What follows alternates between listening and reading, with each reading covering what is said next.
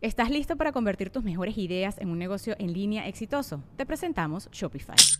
Tal vez no lo sabías, pero nuestro podcast More Than Mamis es un negocio y lo empezamos por supuesto para desahogarnos y hablar sobre la maternidad, no para convertirnos en expertas de ventas y del e-commerce. Así que sí, necesitábamos ayuda para vender nuestro merch y poner en marcha nuestra tienda. ¿Y cómo suena con Shopify?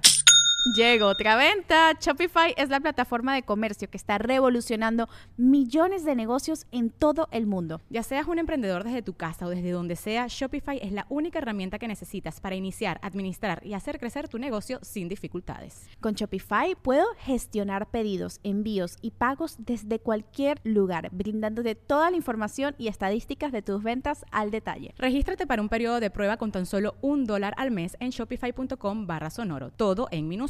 Ve a shopify.com barra sonoro para llevar tu negocio al siguiente nivel. Shopify.com barra sonoro. This episode is brought to you by Visit Williamsburg.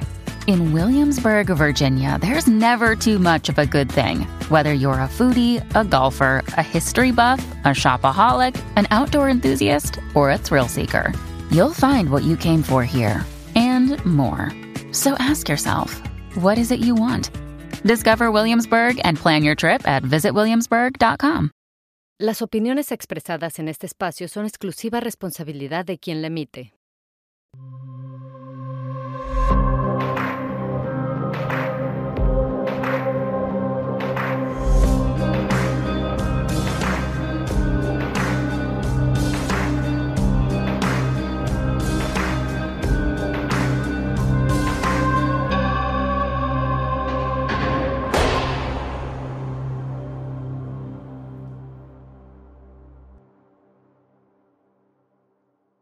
Venga, Betsy, Hola. ¿te consideras una asesina? No me considero una asesina. Vienes por un caso complicadísimo. Sí. Eh, tienes una sentencia muy larga porque eh, vienes acusada de matar, descuartizar quirúrgicamente aparte eh, y desaparecer de alguna manera a, a un hombre. Exacto. Aparte, junto a un hombre, ¿no? Junto a tu pareja del momento. Pero me quiero regresar. Ok. Eh, cuéntame un poco de ti. ¿Quién eres? Este. Tu entorno eh, y demás. Pues bueno. mm, empecemos. Siempre cuando eh, digo el por qué estoy aquí, y, mm, me remonto mucho a mi niñez. Para empezar, la persona a, a la que pues mató a mi pareja, de la que pues, soy cómplice a final de cuentas, ah, abusó de mí cuando yo tenía seis años. Él era pareja de mi mamá. Ok. sentimental. Ah, no puedo decir que es mi padrastro porque el señor estaba casado, entonces pues era amante de mi mamá, a final de cuentas. Yo sí le dije a mi mamá, ¿sabes qué? Es que tu novio me está tocando. Y pues mamá fue así, no sé si o era mucho su amor hacia el hombre o era, no sé. A mí me dijo, ¿sabes qué? No está pasando nada, no te está tocando, él te quiere mucho como si fuera tu papá. Y si tú, y si tú dices algo o, o le dices a alguien, pues yo te voy a pegar, yo no te voy a dejar que vayas a ver a tus abuelos, 20 mil cosas, ¿no? O sea, entonces yo decidí callar. En algún momento, los psicólogos en, en la escuela, hay un, apartado que se llama USAER, se dieron cuenta de ciertas actitudes que yo tenía, porque se acercaba un niño a mí y yo me le lanzaba los golpes. De alguna forma yo creo que en mi infancia yo quería como mm, regresar el daño que me estaban haciendo, ¿no? Y no sabía cómo, no sabía a quién correr, no sabía a quién decirle, o siquiera cómo decirlo, porque aparte pues es una vergüenza. No, aparte no tenías por qué, tenías seis años, ¿no? Que Pues sabe una niña de seis años de esas cosas. Pues no sabes, pero te imaginas. Entonces, yo empecé a pegar a mis compañeritos. Yo me acuerdo que les pegaba y les pegaba en sus partes bajas. eh, y les decía, para que no tengas hijos. O sea, una niña de seis años diciéndole eso a otro niño de seis años, como que no era nada como correcto o, Común. o común o estaba muy falto de inocencia en ese momento. Entonces, mandan a llamar a mamá a USAER, estuve yendo con psicólogos, le dicen, ¿sabe qué? Es que su hija está presentando algún tipo de violencia, ¿qué pasa? No, nada. Llegando con mamá, pues a mi casa, bueno, con, donde vivía con mamá. ¿Y vivía este señor también? Solamente los fines de semana, porque mamá ah, trabajaba en, un... Tenía una banda de rock. Entonces tocaban juntos, el señor era guitarrista, mi mamá era vocalista. Entonces, pues solamente estaba ahí jueves, viernes y sábados. Estaba en su otra casa entre En su otra casa. Ah, yo me acuerdo que mi mamá llegó, me quitó el calzón y me empezó a pegar con la chancla hasta que se cansó. O sea, yo terminé con las nalgas ensangrentadas. De hecho, tengo un, un problema en la columna derivado de un. Pues de una vez que mi mamá me pegó, porque me tiró a patadas de unas escaleras desde un segundo piso. Entonces, pues ya pasó el tiempo, aprendí a quedarme callada. A que pasara lo que pasara, yo no tenía por qué hablar. Porque a final de cuentas, nadie me iba a creer, nadie me iba a hacer caso. Y yo me sentía sucia, yo me sentía vacía, a final de cuentas. Sentía como que, de cierta forma, esa era la forma de amor, ¿no? Yo crecí creyendo que eso era el amor. Si te pegan, te quieren. Si te obligan a, acostarte con alguien o si te obligan a... Eso es amor, ¿no? Uno crece con esa idea. Yo crecí con esa idea. A los 16 años conozco al papá de mis hijos. Que Perdón que te pregunte esto, pero ¿cuánto tiempo duró la, violencia de este hombre hacia tu persona? Hasta los nueve años. Eh, mm, con cuatro años. Hasta los nueve años, que fue cuando como que me empecé a revelar. Entonces, de alguna forma yo quería protegerme. Yo sabía que yo estaba sola, que nadie más estaba conmigo. Entonces, ¿qué hacía yo? Empujaba mi cama jueves, viernes y sábados para atracar, atrancar la puerta. Me salía todo el día. Yo sabía que el señor iba a llegar y me salía. Así me fueran a pegar cuando, cuando yo fuera a llegar. Yo prefería eso. Prefería los golpes de mi mamá a tener que, verlo estar cerca del señor. Entonces, pasa el tiempo, eh, este señor tiene un hijo con mamá, el cual es autista. Ah, el señor pues tiene otra familia, se desentiende obviamente de, de, mi hermano y sale de la vida de mamá. A los 16 yo conozco al papá de mis hijos y pues era una niña carente de amor. Entonces el que alguien se fijara en mí y que dijera, wow, se está fijando a mí alguien y no me está rechazando. Sin yo decirle nada, ¿no? O sea, pero yo no sentía el rechazo. Cosa que sí había sentido pues toda mi vida. Entonces, el que alguien me pusiera un poquito de atención y me hiciera sentir un poquito querida, me hizo creer que eso era también amor. Se repetía la conducta. Se repetía la conducta. Y estabas aprendiendo a querer, ¿no? Exacto. De manera. Entonces... Conoces a este hombre que se volvió el papá de tus hijos. Duramos 16 años de novios. Porque, bueno, empezamos a ser novios. Él tenía otras novias. Pero pues bueno, yo estaba acostumbrada a que no todo el amor ni toda la atención era siempre para mí. Ya que hubiera cierta, cierta violencia en las relaciones, ¿no? O sea, solamente cambié un verdugo por otro, a final de cuentas. Y me voy con él. Eh, a los 16. A los 16. ¿El qué edad tenía? 23. Ok. Uh, quedo embarazada. Uh, él me pegaba. Uh, pierdo a ese primer bebé. Me hacen un legrado. Yo no sabía que estaba abortando. Entonces, cuando me iban al hospital, me dicen que es un aborto séptico incompleto. O sea, yo ya me estaba infectando por dentro porque. Tenías todavía partes del partes feto. del feto. Y yo no sabía qué estaba pasando conmigo. Ni con mi cuerpo ni con nada. ¿Cuánto tiempo tenías de embarazo en ese momento? 12 semanas y media. Pues ya feto. Me dicen familia, es que regrésate. ¿Te dicen por qué pierdes al bebé? No. Solamente me hacen el ultrasonido, me empiezan a revisar, me dicen que pues estaba abortando, pero que como ya tenía varios días el sangrado y todavía había restos de, pues, del feto dentro, pues se estaba infectando.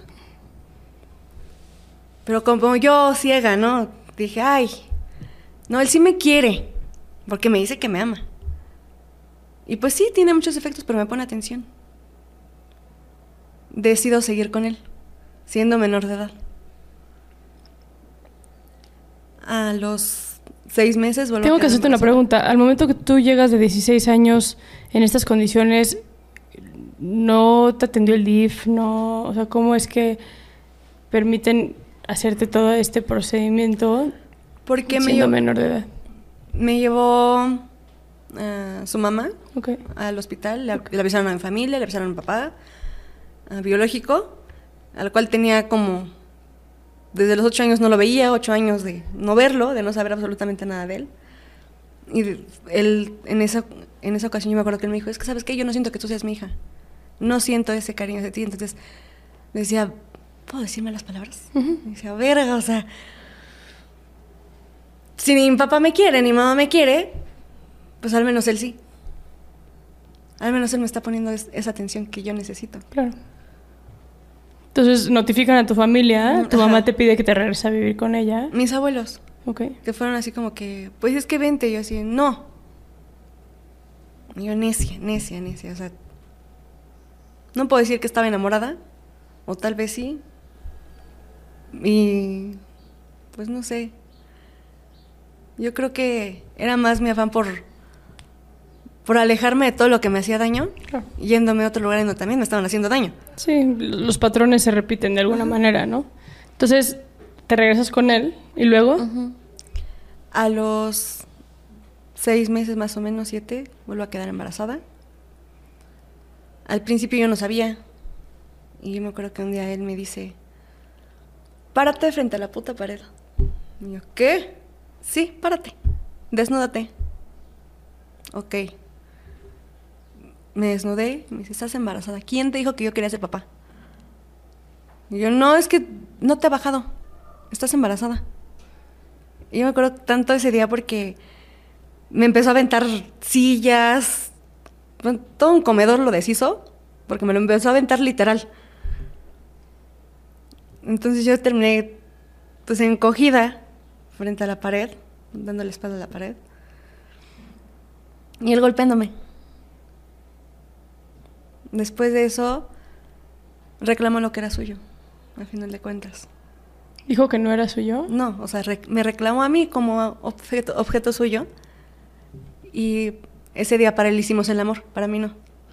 Porque yo me acuerdo que él pasaba su lengua por mi cara y me decía que, que yo era de él y que no iba a permitir que, que un engendro, que un redrojo, como él se refería, que un redrojo viniera a quitarle lo que le pertenecía ¿Y a quién se refería? al bebé. Al bebé.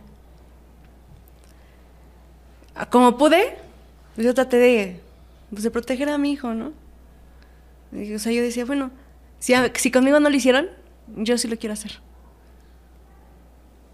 Pasó el tiempo, ah, precisamente por el antecedente del legrado, mi mamá, mm, no sé, le nació el amor de repente. No, vénganse para acá, porque si te pones mal, no sé qué. Ah, cuando yo tenía ocho meses de embarazo, el papá de... ¿Él eventualmente aceptó tu embarazo? Pues lo terminó aceptando socialmente, porque era algo que ya no se puede, o sea, no se podía echar para atrás. No le podía decir a su mamá que me embarazó y que quería que volviera a abortar. Ya no me lo podía sacar porque ya tenía cuatro meses y medio de embarazo cuando, cuando nos dimos cuenta. Entonces, pues socialmente lo tenía que aceptar. Y pues para que Pero en corto no lo sentías tan así. no. No, porque siempre era como muy distante, como muy eh, para allá. O sea, frente a mi mamá, frente a tu familia, sí vente. Pero cuando las puertas de la habitación se cierran, es diferente. Ok. Después, este señor, eh, pues al que mató a Alejandro, pues se llama eh, papá Entonces, de mis hijos. pero tienes a tu hijo. A los ocho meses de embarazo, o sea, durante el embarazo, me voy a vivir con mamá y con, con mi expareja.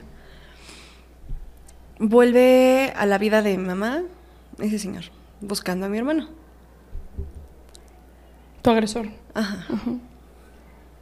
cuando yo lo veo, fue para mí un shock muy, muy, muy grande. Porque en automático todo lo que a lo mejor yo había reprimido, que a nadie le había dicho, regresó. Y yo decía, ¿por qué ahorita? O sea, a lo mejor las hormonas del embarazo o... No, cuando, cuando te encuentras a tu agresor de esa manera eh, y no ha habido un proceso de justicia es muy fuerte. No sé, decía, ¿por qué? Es dolorosísimo. Sí. O sea, ¿por qué? ¿Por qué tenía que regresar? Sí, porque lo tengo que volver a ver. Entonces, pues él luego, luego se dio cuenta y me dijo, ¿qué, qué tienes? Le dije, no, nada, vámonos. Necesito salir a caminar, necesito Pues, aire, necesito... Alejandro, Alejandro me dice, ¿qué tienes? No, vámonos. Vámonos, vámonos, vámonos. O sea, mi insistencia fue tanta que me dijo, puta madre, está bien, vámonos. Y en lo que íbamos caminando pues, sobre la calle, le cuentas. pues ahora me dijo, ¿qué tienes? Nada. ¿Qué te hizo o quién es? Nadie. No me preguntes, no te voy a decir. Me dijo, mira, si tú no me dices, va a pasar, van a pasar dos cosas. Una, voy y le voy a reventar su puta madre, porque tú no me quieres decir, y después te la voy a reventar a ti. Valiendo de madres que estés embarazada. ¿Ya estabas embarazada otra vez o todavía no tenías a tu primer hijo? Está embarazada de mi primer hijo. Ok. ¿Cómo cuántos meses tenías? Ocho. O sea, O te va a romper tu puta madre a ti. Porque- llegaste tú a parir aquí a la cárcel. No, llegué cuando tenía mes y medio De haber... de haber Ok. tenido a mi hijo. Al mayor. Entonces, me dice, te va a romper tu puta madre a ti. Pues porque no me quieres decir, ¿no? De a mí ya me sacaste de quicio y, y así como que, bueno, ¿sabes qué? Mira, no entré en detalles. Solamente le dije, esta persona me hizo daño cuando estaba muy pequeña. No lo quiero ver. ¿Sabes qué? Vamos a evitarlo. Me dijo, ¿pero qué daño te hizo? Me hizo mucho daño. Y yo no quiero hablar de eso. De hecho, es a la, a la fecha que si a mí me preguntan exactamente, paso por paso, qué hizo, yo no puedo hablar. No puedo. No sé, es algo que no, no. Entonces me imagino que te has de ver... Que le has de haber contado muy enojada, ¿no? Porque en ese momento que estaba pasando todo, hay como muchas emociones que están pasando. Pues sí. Porque al final de cuentas fue algo que reprimí durante muchísimos años Claro.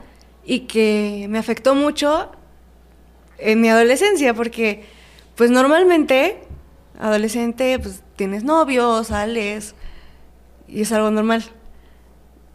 Yo no. Yo me echaba a correr. Se me acercaban y yo me ponía a temblar. Entonces es así como que compórtate lo más normal que puedas. ¿Por qué? Porque no van a decir que eres una freak, que eres una rara. Y te van a hacer preguntas y te van a sacar de quicio y en algún momento lo vas a decir. Y te van a, a ver cómo, cómo yo me sentía, sucia. Claro, por eso es uno de los delitos que más se calla en México. ¿no? Entonces le cuentas a Alejandro, Le digo, pasa el tiempo y pues tenían sus roces, ¿no? Así como que pasaba y lo empujaba. Le decía, no, o sea, no le digas nada. No hagas nada, no. Para empezar, ni siquiera sabes qué pasó. No, pero me imagino, no, no digas nada, no. Para mí era como una negación total a lo que había pasado porque pues no. O sea, no es como que, ah, sí. Y lo cuentas alegre de la vida, o sea, no. Es algo que te marca, que te cambia y que nunca vuelves a ser igual. Que pase lo que pase y pase todo el tiempo que pase, no. Pues te roban algo. sí, la violencia sexual en la infancia hay un antes y después en la vida de quienes. O Sin sea, duda. te dejan un vacío. Yo te puedo decir, a los 15 años me tomé tres cajas de olanzapina. Queriéndome morir.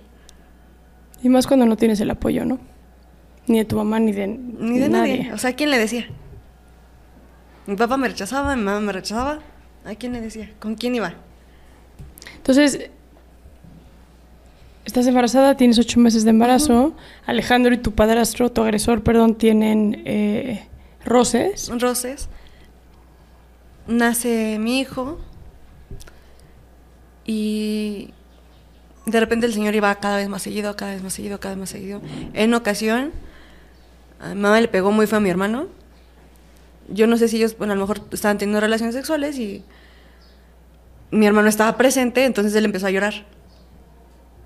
Entonces, es un niño que tenía entonces 7, 8 años, es autista, no entiende, y yo creo que tampoco un niño normal Entiende. entiende, ¿no? Lo que está pasando entre dos personas. Yo nada escuchaba los golpes. Y a la siguiente veo a mi hermano, todos los cachetes rojos y calientes, calientes, calientes, y los ojos hinchados de que estuvo llorando toda la noche. Entonces decía, ¿qué hago? O sea, le está pasando lo mismo Que a ti. que a mí. Y se tiene que quedar callado. Y no porque él elija quedarse callado. Se tiene que quedar callado porque no puede decirlo. Porque él no puede hablar, porque él no tiene nadie que lo defienda. Yo tengo a mi hijo, me hacen cesárea. A los 42 días de que mi hijo nace, fue un 14, de- yo me acuerdo también, o sea, fue un 14 de diciembre, fue viernes 14 de diciembre. Nomás se va a trabajar y me dice que este señor iba a ir a cuidar a mi hermano. Y fue el momento perfecto. Sí. Alejandro, ¿Sabes cuántas mujeres en tu lugar? Yo creo que buscarían también matar a su agresor. Yo creo que... Muchas. Y sé que hay muchas compañeras que lo hicieron. Ujú. Bueno, sígueme contando. Entonces, Alejandro me dice, ¿sabes qué? Voy a la tienda, ahorita vengo. Sí, enciérrame. Él me, me deja encerrada en, en el cuarto, el señor se queda jugando con mi hermano. Empezó a ver que ya se estaba tardando Alejandro, ¿no? Y a mí me empezó a entrar mucho pánico. En donde vivíamos había una ventana de- eh, que daba a, a otro cuarto y a un pasillo que conectaba todas las habitaciones. Yo veo que el señor empieza a pasar, mueve la manija de la puerta donde la habitación en la que yo estaba. Obviamente no puede entrar porque está cerrado con seguro. Se regresa. Pasan unas tres, cuatro veces o más en las que él, o sea, yo lo veo entrar, salir, entrar, salir, pasar por ahí. Cuando de repente veo la hoja de un cuchillo que se mete por la, por la ranura, ¿no? Está botando el seguro. Lo único que yo hice fue agarrar a mi hijo. Lo, lo agarré entre, entre los brazos. A la hora de que el señor entra, pues boté el seguro y se me aventó, o sea, ni siquiera me dijo nada. Se me aventó, literal fue, se me abalanzó. Mi única reacción fue subir los, los pies y ponerme en posición fetal para intentar empujarlo. Porque para empezar yo tenía a mi hijo aquí. Entonces, ¿qué hacía? Ni- o sea, traté de gritar. La voz no sé si no me salía, si nadie me escuchó, si nadie me quiso ayudar. No sé. Traté de gritar lo más fuerte que pude. Te digo, me hicieron cesárea, tampoco podía hacer tantísimo esfuerzo. Y yo seguía viendo al señor con el cuchillo en la mano y mi hijo aquí. Y el señor tratando de quitarme la ropa. Claro. Y en eso veo entrar Alejandro. Entonces le dice, suéltala. El señor tiene cabello largo, lo jala del cabello y se salen al pasillo y se empiezan a pelear. Para esto, cuando el señor, o sea, lo jala, hace esto y no sé de qué forma, no te puedo decir, hace esto y saca volando a mi hijo. No tanto, pero sí, pues sí, lo estampó. Entonces, mi única reacción fue, voy, agarro a mi hijo, lo empiezo a ver, está privado, empezó a, o sea, a soplar pues para que llorara. Llora y de repente... ¿Qué edad tenía tu hijo? 42 días de nacido. Era un bebé. Y Alejandro me dice, está inconsciente, lo voy a matar. ¿Qué? O sea, ¿cómo? Sí, está inconsciente, lo voy a matar. No, no lo mates. ¿Por qué lo estás defendiendo? ¿Quieres tomar su lugar? ¿O te gusta lo que te estaba haciendo? ¿O por qué? No, pero no lo mates, o a la policía. ¿Sabes lo que va a pasar si él se lo llevan a la cárcel? Le van a dar cinco años, va a salir. Lo voy a matar. Y yo solamente agarré y le dije, Alejandro, no me metas en tus mierdas. O sea, a mí no me embarres. Yo no me quiero ir a la cárcel. Mi hijo está recién nacido. Me dijo, "¿Y ¿quién te dijo que te vas a ir a la cárcel? Bueno, es lógico. O sea, si cometes un delito, te vas a la cárcel. Yo no quiero ir ahí. No quiero abandonar a mi hijo. No, si algo llega a pasar, yo me echo la culpa. Tú no tienes nada que ver. ¿Cómo lo mató? Con un golpe en la cabeza, con un martillo. Cuando él se sale, lo mata y regresa y me dice, ya lo maté. Ahorita vengo. Se sale, No sé a dónde fue. Pero agarró, se salió. Y mi preocupación en ese momento fue mi hermano. O sea, era mi hijo y mi hermano. Entonces fui y lo busqué, le tapé los ojos para llevarlo hacia donde estaba y que no viera pues lo que había, ¿no? O sea, yo sé que a lo mejor no lo iba a entender. Pero pues de alguna manera yo quería evitar Que viera a su papá muerto en el piso. que viera a su papá muerto en el piso y que a lo mejor, pues no sé, o sea, no sé qué hay en su mente. Te digo, o sea, es autista. Yo no sé qué hay en su mente, no, no sé. Pero de alguna manera yo quería evitarle el dolor que, que a lo mejor yo pude, pude haber tenido en- eh, a su edad, ¿no? Me lo llevo, ¿Te dio gusto que lo mataran? sí. Sí te puedo decir eso. O sea, pero yo sentí un alivio. Porque la persona que me, me había hecho daño ya no estaba. Ya no estaba, claro. La persona que, que a mí me ha marcado, que a mí me había quitado mi felicidad, que a mí me había hecho sentir la cosa más fea, asquerosa y sucia del mundo, ya no estaba. Todos esos sentimientos fue así como que ¿Qué pasa? de paz. Para mí fue un alivio. Y te puedo asegurar que muchas de las mujeres que han sido violadas o que han pasado por una situación similar también se hubiesen sentido aliviadas. Sí, creo que tiene que ver con que... mm, Yo creo que en esos casos la diferencia entre una niña, porque no son mujeres, son niñas, eh, abusadas sexualmente y que pudiesen sentir ese alivio o no, tiene que ver también con el entorno. Y de alguna manera tú no tuviste un entorno que te favoreciera Pues no. Por ningún lado, ¿no? Entonces, me puedo imaginar la paz que sentiste al ver que, que mataron a, a- a este señor, ¿no? A tu agresor.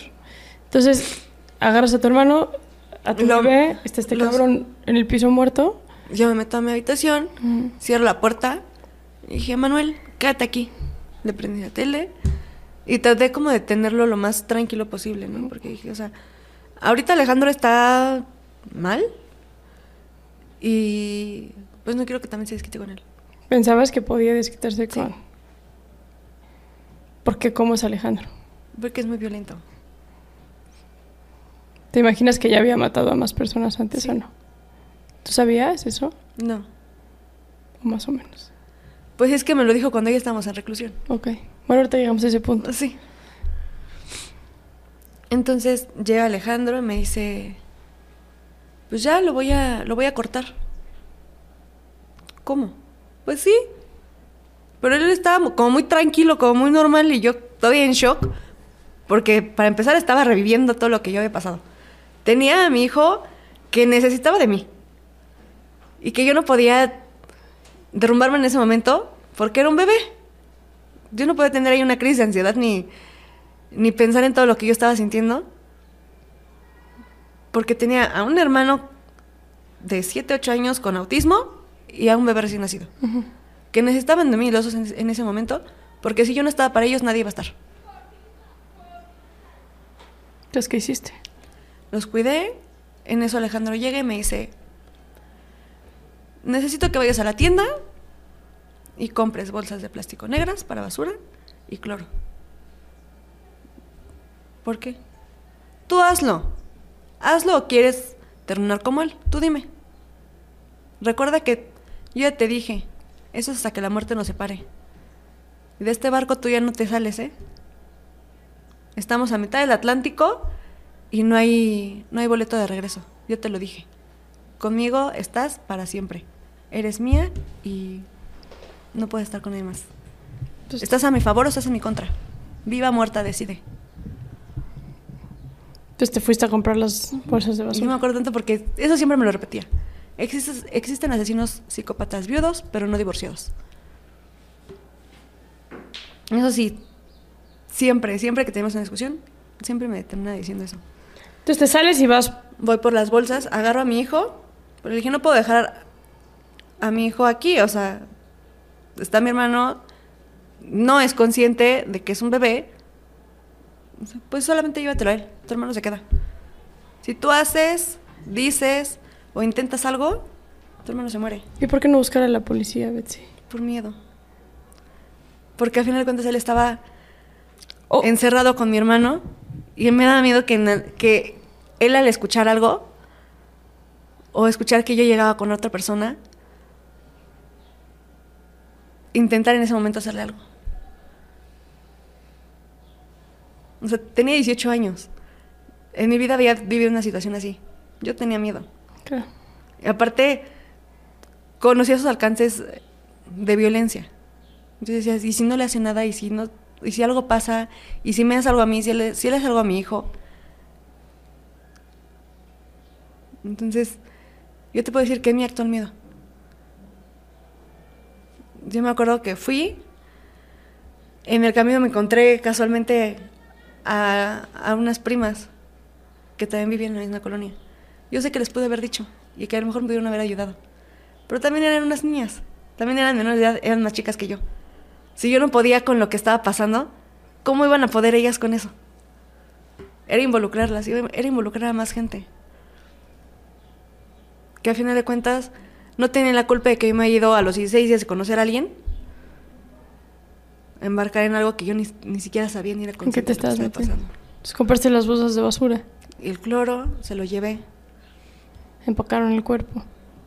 Y luego, pues se lo cortó. Yo no te puedo decir que yo lo vi porque, pues no. Mi único trabajo, por así decirlo, fue quedarme encerrada cuidando a mi hijo y a mi hermano. Cuando ya tenía el todo limpio, por así decirlo, llega otra vez y me dice, ahora quiero que vayas por un taxi. ¿Cómo? Sí, vas, le das la para un taxi y le dices que venga. Ver, o sea, ¿cómo vas a meter eso en un taxi? No te preocupes. Yo sé lo que hago.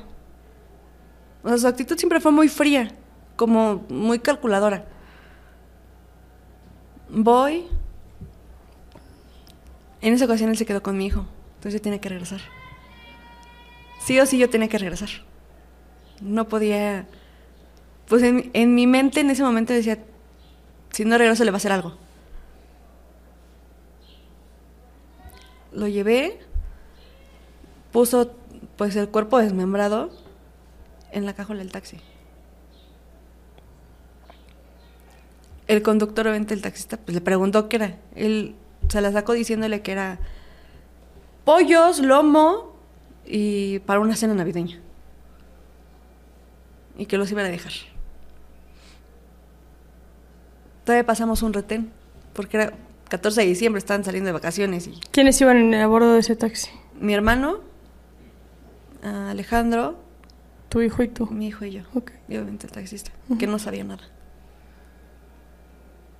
O sea, yo ahorita ya lo pienso y digo, o sea, hubiese también estado aquí otra persona inocente porque no sabía lo que estaba transportando. Claro. Y también hubiese, hubiese sido muy injusto. ¿Dónde fueron a deshacerse del cuerpo? A un lugar que se llama Santa María Rayón. Ok. Ah, después ya me enteré que muchas personas van ahí a tirar cuerpos. O sea, fue, lo tiró, regresamos como si nada. Y todavía me dijo, de esto a nadie.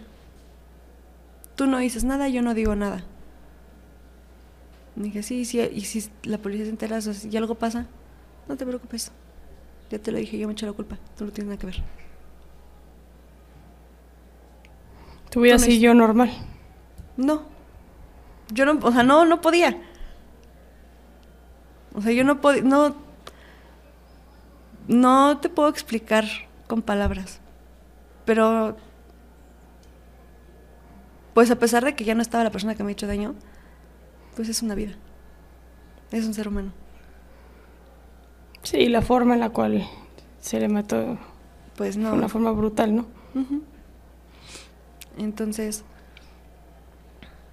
al día siguiente, la familia del señor lo estaba buscando. Mi mamá lo estaba buscando. Y de repente mi mamá sale diciendo, ay, es que yo digo que igual y le pegaron porque se estaba metiendo con una chavita de secundaria. Entonces para mí era como que... ¿A quién le dijo eso? A mí. O sea, me empieza a decir que la familia de la chavita estaba muy enojada porque él se estaba metiendo con una chavita de secundaria. Un señor de 46 años. Sí, un agresor sexual, punto. Entonces fue como que, Y luego, o sea, ¿por qué nadie dice nada? Mi mamá, no sé si se dio cuenta, no se dio cuenta, pero agarró y le dijo a Alejandro, este, ve por pintura, te voy a dar dinero, pintas.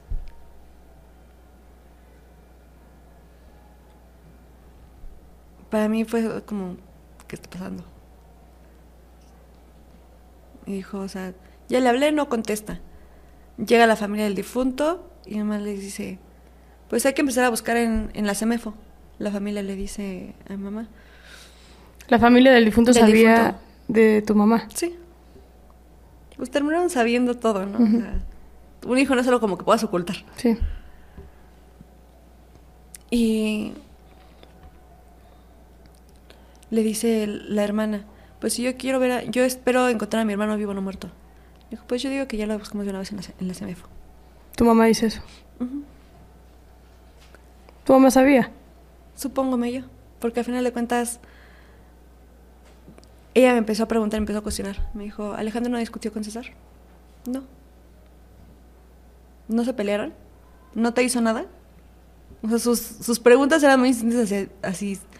Él me había hecho algo a mí, o si había intentado hacer algo y que se había habido una pelea. Entonces, si ella no estaba ¿Qué y si ella no sabía lo que iba a pasar, ¿Qué estaba sospechando? ¿qué estaba sospechando? Claro. O sea, yo eso me lleva a pensar que mamá sabía lo que ese señor iba a hacer. Y que por esa razón, ese día que ella no iba a estar, él tenía acceso a toda la casa. claro. ¿no? Entonces limpian la casa, llega la familia, se van al. CMF a buscar. Yo le refiero, le hablo a, a mi suegra, bueno, la mamá de Alejandro, y le digo, ¿sabe qué? Me está abriendo mucho la cesárea y me está sangrando. ¿Hiciste un esfuerzo? No.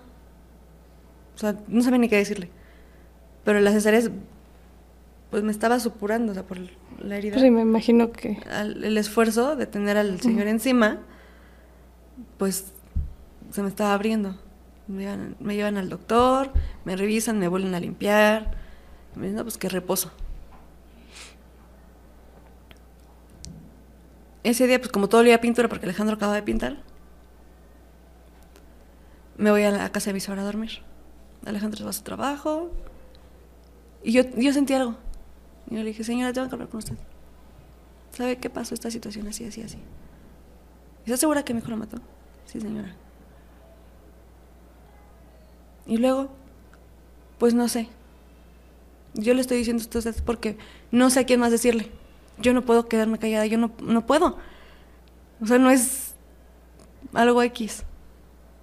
Tenía que decírselo a alguien. Te digo, tenía 18 años. Y de alguna manera buscaba como que alguien me dijera o que me tranquilizara, ¿no? Porque yo no podía con toda la presión. Mm, en el transcurso de la, de la noche, Alejandro regresó a la casa de mamá. Ahí tu suegra no hace nada. No, porque yo estaba con ella en su casa. Bueno, yo ni siquiera sabía que Alejandro iba a ir. Él se supone que él se iba a ir a la casa de su mamá para estar conmigo, Sí. no que iba a regresar. Supongo, o quiero pensar que pues iba a regresar a matarla, ¿no?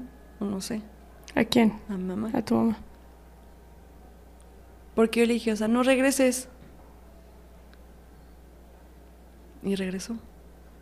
Obviamente mi mamá sospechaba, Que le iban a matar a ella también. habló con, con amigos de ella que están en asuntos internos de la policía.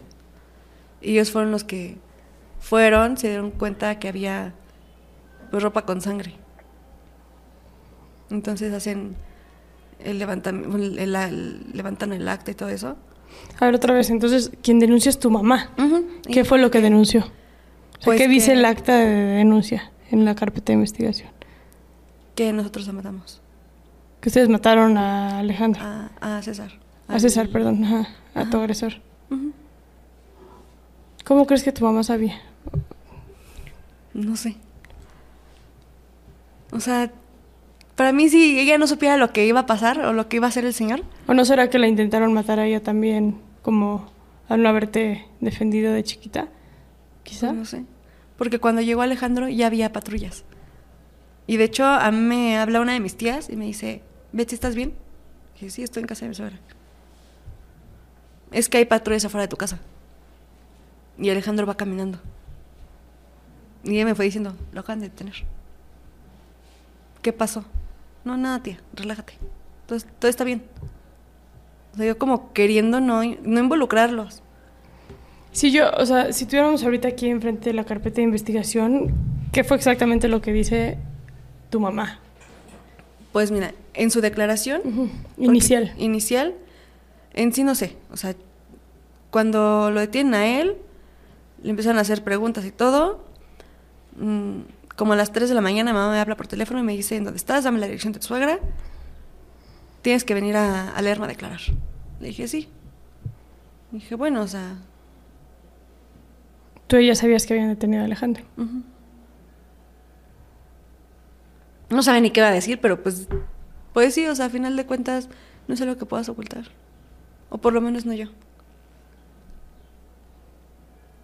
Entonces, mm, le doy la dirección, como a los tres minutos, llega un, un coche y me acuerdo que era un Mini Cooper. Salen de ahí eh, dos personas que eran de la iglesia cristiana de mamá, que son policías de asuntos internos, y les pregunta a mi suegra, ¿está detenida? No, no está detenida. Ella simplemente va, rinde su declaración y nosotros la, la regresamos. Ok.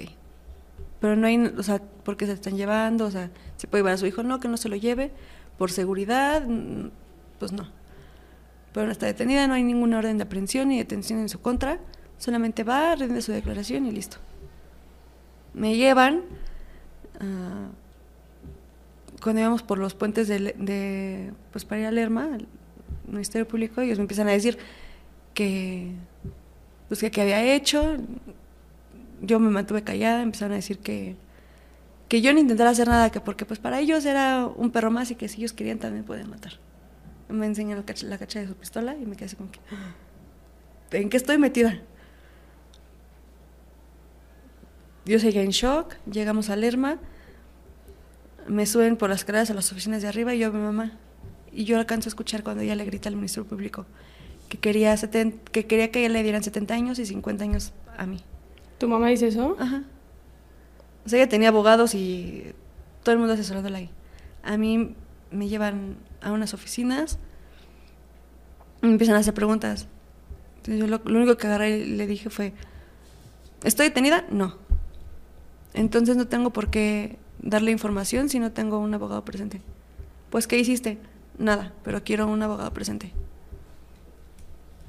La MP agarró un- unas carpetas, me puso a pelar en la cabeza y yo le dije, "O sea, para empezar, traigo una cirugía. O sea, tengo 18 años, pero pues tampoco estoy tan tonta como para no saber mis derechos. Entonces nada, se, quedó, se me quedó viendo y me dijo, bueno, no tiene caso discutir contigo. ¿Para dónde vas? Te van a dar tu, tu recibida, no me acuerdo qué me dijo. No me revisaron y como pues, nu- nunca me revisaron, yo agarré el teléfono, agarré mi celular y, y le avisé a mi familia, le avisé a su, a su mamá. Es que estoy detenida en Lerma, así, así, así, así. Llegan mis abuelos, llega mi suegra y pues ahí me tuvieron desde el sábado en la madrugada hasta el lunes en la noche, ¿Con Alejandro? no separados. A mí me tuvieron ahí diciéndome que tenía que estar ahí en lo que rendía mi declaración. En ningún momento me pidieron mi declaración. Porque yo le dije, bueno, o sea, vengo a declarar. Y pues lo que quieren es eso, pues aquí estoy. No me estoy negando. Pero pues nunca me tomaron mi declaración. De ahí me, me llevaron junto con él a una casa de arraigos que está en, creo que en la colonia Morelos. De aquí de Toluca. De ahí igual, o sea, no me decían sí, sí o sí, no, solamente me dijeron que no era un arraigo, que estaba ahí por mi protección, por mi seguridad, en lo que se determina mi situación jurídica, que porque los arraigos ya no eran legales. A los cuatro o cinco días, porque llegué el, el 21 de diciembre aquí a prisión ¿De qué año? del 2012. Mm, Llego y ya me dicen, no, pues homicidio, así, así, así, así. Al día siguiente tenemos la audiencia. ¿Pero eso tú ya sabías, ya te habían dicho de que te estaban acusando o...? No. O sea, yo dije, bueno, me van a acusar porque pues me quedé callada, porque no lo denuncié. Porque de alguna forma estaba ahí con él, ¿no? No me dijeron que me estaban acusando porque yo lo hubiese hecho. Entonces, llegamos aquí a prisión. Ya, delito, homicidio. Primera audiencia, Alejandro riéndose. No, no, no, es que no hay ninguna prueba. Todo está limpio, todo está bien hecho, todo está bien, no sé qué. O sea, él... ¿Tú volviste a hablar con Alejandro antes de la primera audiencia? ¿Aquí en la cárcel? Ujú. O sea, él sintiéndose orgulloso de lo que había hecho. Pero tú tenías relación con él aquí adentro. Pues sí, porque al final de cuentas, pues, era mi pareja afuera, teníamos un hijo. Entonces lo que hacía era aquí, pues te dan una visita familiar, te dan una íntima, La conyugal. una conyugal. Entonces pones tu cara de ¿Quién se quedó Feliz, con ¿y tu hijo? su mamá. ¿Tú seguías ahí muy enamorada de él? No. No, pero, o sea, me daba miedo. O sea, dejarlo me daba miedo. Para empezar, porque pues, te meten la idea en la cabeza de que no sirves para nada. Él siempre me manejó de esa forma. Si yo no estoy contigo, nadie va a estar contigo. ¿Quién, quién se va a hacer responsable de ti? ¿Tú vas a trabajar? ¿Qué vas a hacer? ¿Qué sabes hacer? Nada. Tienes que seguir conmigo. Entonces, ¿cómo fue tu relación aquí en prisión con él? Normal, las visitas conyugales. O sea, a fin de cuentas, y lo de siempre, ¿no? O sea, el día que tú me dejes, dejas de ver a tus hijos. El día que yo lo dejé, llevo tres años sin ver a mis hijos. Ahora, no entiendo la parte de tus hijos. ¿Cuándo tuviste otro bebé? Dentro de prisión, a los dos años de haber llegado a prisión, ¿Te volviste embarazada? Embarazada. De Alejandro. Entonces, ¿cómo fueron las audiencias? o sea, en las él audiencias- confiesa que... No, él está negado. O sea, para él no sucedió nada. Él no fue, él no fue, él no fue, A la fecha. a la fecha. Pero tú dices que confesó haber matado a más personas. A mí. A ti. Porque en, en una ocasión yo le dije, o sea, que ya. O sea, si no me quieres, déjame ir. O sea, no podemos estar así. Él seguía con su misma frase, ¿no? Existen asesinos psicópatas viudos, pero no divorciados. Y conmigo es hasta la muerte.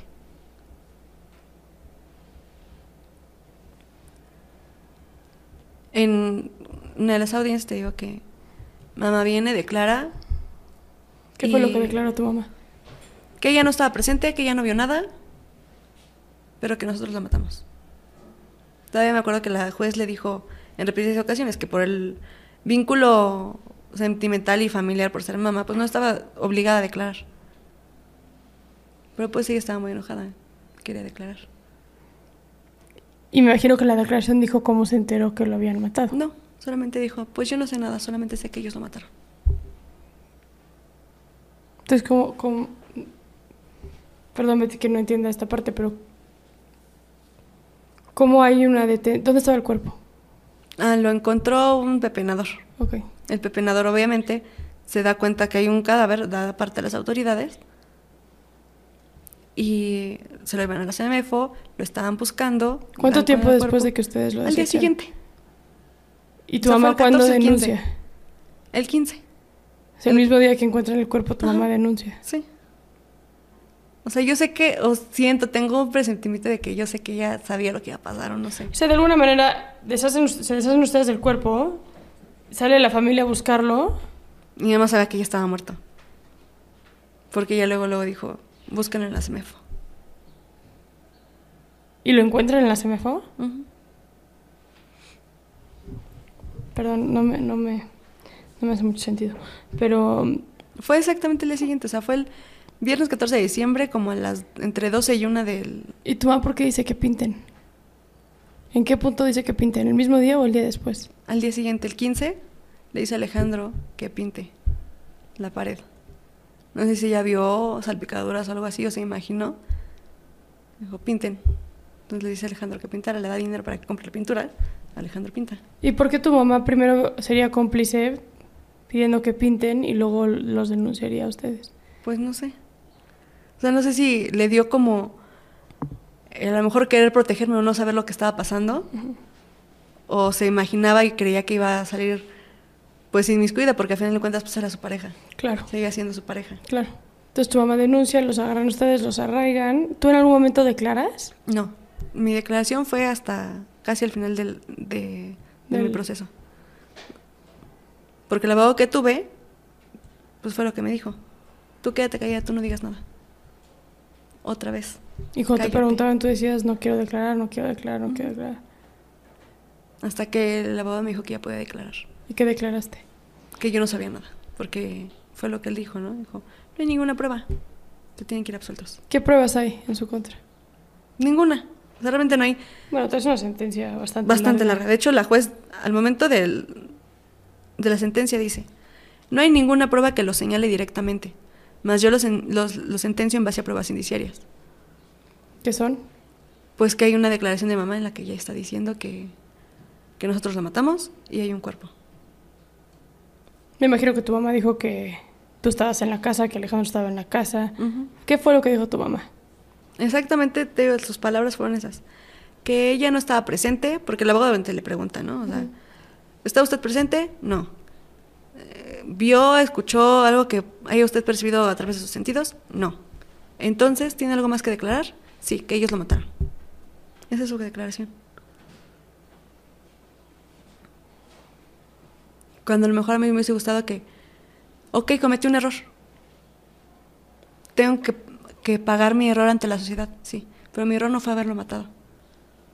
Mi error fue haberlo, haberme quedado callada Sí, la complicidad. y ser cómplice. Y no creo que eso sean 58 años, 9 meses. ¿Alejandro es un asesino serial o qué es Alejandro? Es que yo creo que está mal, yo creo que está loco. Para empezar, ahorita él es adicto al cristal. Ahorita, Ajá. en prisión. No sé si desde la calle. O sea, la verdad. Yo porque me. Fueron mucho las insistencias de las compañeras. ¿Sabes qué? Es que tu marido habla solo. Es que se la pasa todo el día drogándose. No. Yo ya le pregunté, él me dijo que no. Sí. Entonces, pues,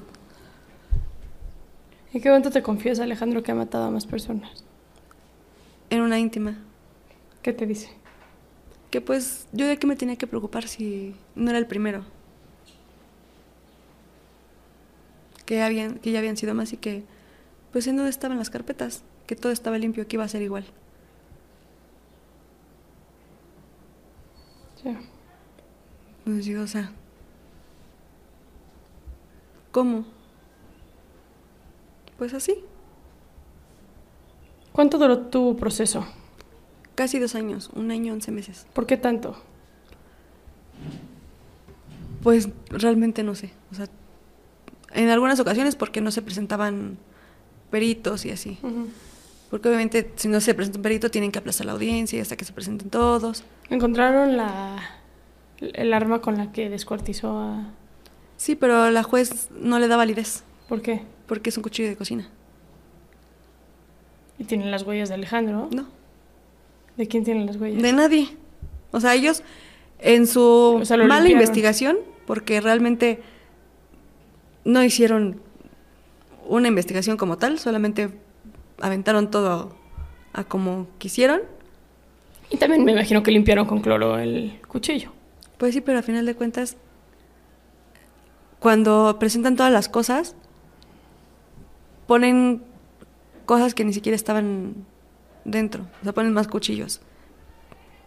Cuando no, y ninguno tiene las huellas de Alejandro.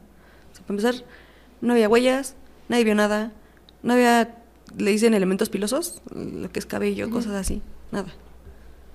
¿Tu hermano? Dicen que, que el- los estudios que le hacen al señor, bueno, al cadáver, o sea, que no había violación ni intento de violación, que porque no había semen o fluidos. Entonces, pues si no encuentran nada y tampoco encuentran, o sea, ¿Pero quién dijo? ¿Habían, ¿Habían intentado violar a César? no. O sea, él hacia mí. Ah, ok. O sea, a ti te hicieron todos esos A ese él. procedimiento. Ajá, a él le, le hacen el, el procedimiento. A, a él, a mí no, no me revisan. No. Pues no solamente cuando paso con el médico, le dije, me dice, ¿tienes cicatrices? Sí, la cesárea. Ah, moretones, esto. No. No tiene nada. Ya. ¿Crees que tu caso fue injusto? Sí. ¿Por qué? Porque yo ya te dije, o sea, si me tienen que juzgar por algo, que sea por lo que yo hice, por mi grado de participación. Hoy como que- está en la carpeta. ¿Qué Como que participación? O sea, no pone ninguna participación.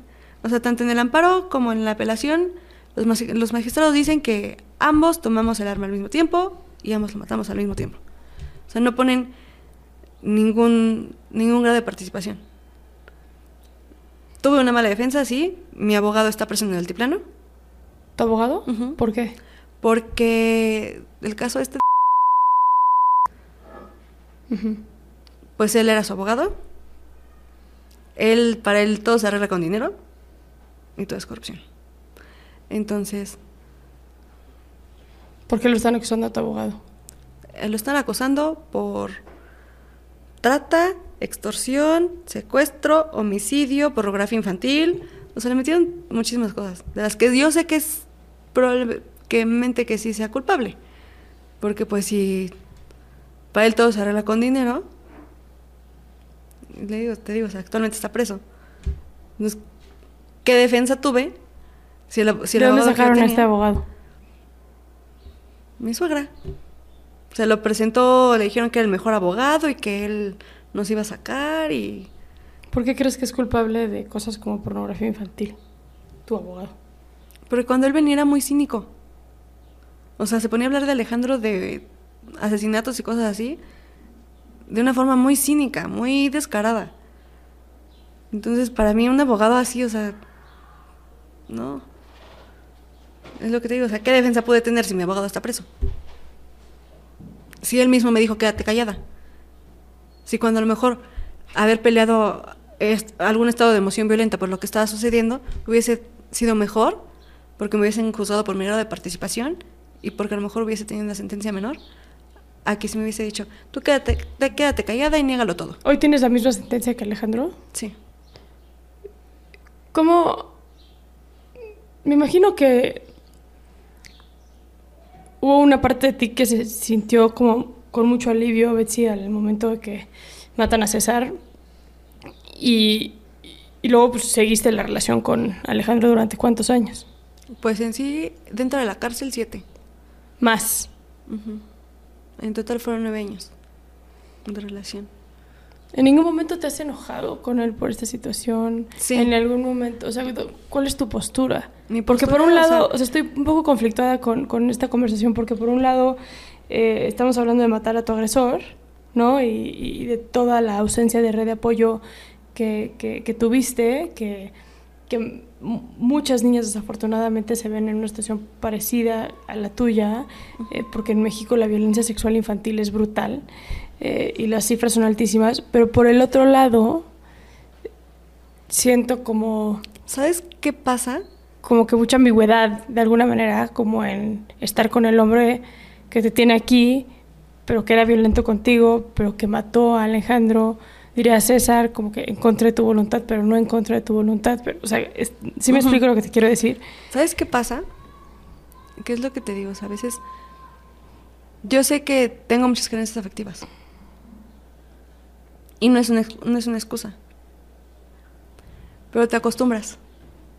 Entonces él, pues sí me pega, sí me hace sentir mal, sí es violento. Pero no estoy sola. Claro. Pero también a veces es bueno. ¿Por qué mataba a él? Cuando te contó a las otras personas que mataba, ¿por qué mataba? Por dinero y por placer. Por dinero y por placer. Eso te lo confesó al cuánto tiempo estar aquí adentro. Cuando lo sentenciaron. Porque el día que me sentenciaron yo me derrumbé. O sea, le dije, o sea, estoy perdiendo mi vida por estar aquí contigo. Cuando tú sabes que tú no eres inocente. Cuando tú sabes perfectamente todo lo que me dijiste y por, y por qué me quedé callada, ¿no? Y porque tú me dijiste que tú ibas a hablar, porque tú me dijiste que tú te ibas a echar la culpa. Y no echar la culpa, o sea, simplemente decir la verdad. O sea, porque si hubieses dicho la verdad, las cosas hubiesen sido diferentes. O sea, ¿por qué no dijiste nada? ¿Por qué te quedas caído? ¿Por qué si dices que me amas, me tienes aquí? Porque si no eres mía, no vas a ser de nadie. Y si no estás conmigo aquí, estás muerta. ¿Tus hijos? Tiene tres años que no los veo. A los dos. A los dos. ¿Por qué? Pues el día que yo di baja todo, precisamente fue por sus amenazas. O sea, diste de estábamos en- baja significa o sea, que decidiste ya no volver a ver a Alejandro. Ajá, de hecho yo metí un escrito. Ah, porque en la visita, en la convivencia familiar, yo estaba muy enojada y le dije, o sea, yo no voy a estar contigo en tus, en tus castigos. O sea, tú te quieres estar metiendo en problemas a cada rato, métete tú solo. O sea, es suficiente con que me tengas aquí y con estar aquí contigo, como para aparte yo estar, estarme peleando con las autoridades y con la policía y con las áreas, porque tú ya picaste un custodio, ya te encontraron no sé qué, ya te peleaste. Se trató de matar un custodio aquí adentro. Picó un custodio. Porque estaba todo drogado. Porque estaba en la euforia y... ¿Tu lo hijo quisieron. cuánto tiempo vivió aquí adentro? Dos años, tres meses. ¿Y a quién lo, quién lo tiene ahorita? Mi suegra. Tu suegra. ¿Y por qué no se los traen? A que los vea. Bueno, a mí, supuestamente por la pandemia. Ya pasó la pandemia y ya pueden entrar niños. Pero no tiene tiempo. ¿Hablas con ellos por teléfono? A veces cuando me los pasan. O sea, a veces es como... ah, están dormidos, están jugando. Yo no sé realmente qué les digan de mí. Entonces, ¿Tu suegra viene a ver a su hijo? sí. ¿Con los niños? No sé si con los niños, pero por pláticas que he tenido en algunas ocasiones con mis hijos, yo sé que sí. O sea, estás en el mismo penal que Alejandro y tu suegra viene y le enseña a tus hijos a Alejandro, pero a ti no. Ajá. Wow. La última vez que yo lo vi, él me puso una punta en el cuello y estábamos caminando y me dijo, sonríe y camina. Aquí adentro. Ujú, Estábamos en la convivencia familiar. Yo precisamente estaba teniendo una discusión con él porque le dije, o sea, ya no. O sea, si tú estás en el lodo y te quieres seguir revolcando aquí, revólcate solo. ¿Te consideras una mujer mala? ¿Tú? No, con defectos sí. Yo creo que ninguna persona es buena ni mala. Todos tenemos tintes y a veces las circunstancias te hacen actuar y hacer cosas de las que yo por, por lo menos me arrepiento. Porque yo perdí todo. Sí sentí alivio cuando el Señor murió. Sentí alivio. Pero a cambio de ese alivio perdí mi vida. Llegué a los 18 años. Llevo 10 años en prisión. Tengo 28 años. ¿Tu mamá? No la he visto. ¿Has hablado con ella? No, de hecho ella no, no permite que mis abuelos, mi familia tengan contacto con mi hermano, ni, ni nada, porque para ella soy una delincuente, entonces ella está muy enojada con, con mi familia porque mis abuelos, que ya son de la tercera edad, vienen a verme y ella les dice, o sea, que porque soy una delincuente. Qué duro tu caso, Betsy, porque está lleno de. como de. O sea, veo esta niña chiquita violentada sexualmente, ¿no? Con cero red de apoyo. eh, y veo esta mujer enojada, ¿no? Y Pues también sí, veo. porque es injusto. Sí. No me niego a que, a que me juzgue la sociedad por, por lo que yo hice, no por lo que no hice. Sí, al final creo que tenemos que quedarnos con una lección en este capítulo que es muy importante, que es las herramientas psicoemocionales, afectivas, se aprenden, se dan, se maman, se, ¿no? Y, y al final es complicado esperar algo distinto de alguien que no lo tuvo. Eh, la violencia sexual daña muchísimo y más en la infancia, daña por Mucho. vida. O sea, creo que tu ejemplo es un caso de el daño que la violencia sexual de un adulto hacia un menor, hacia un niño, hacia una niña chiquita puede hacer por el resto de la vida. Híjole. me quedo con pocas palabras tras escucharte. Eh, agradecerte que compartas tu historia, tu versión de la historia.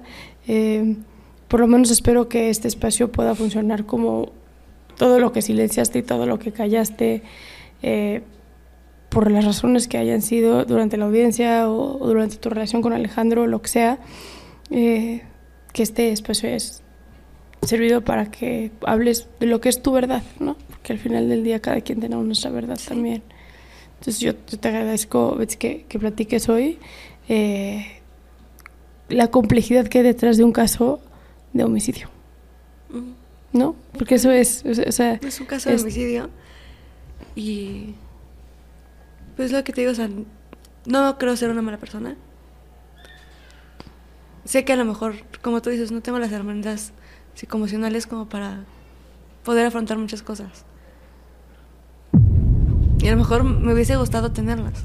Porque yo sé que si yo hubiese tenido o hubiese sentido el apoyo por parte de alguien más, las cosas hubiesen sido diferentes. Porque a veces nosotras como mujeres o como niñas callamos. Porque nadie nos escucha. sin duda, no lo pudiste haber dicho mejor. Gracias. A ti.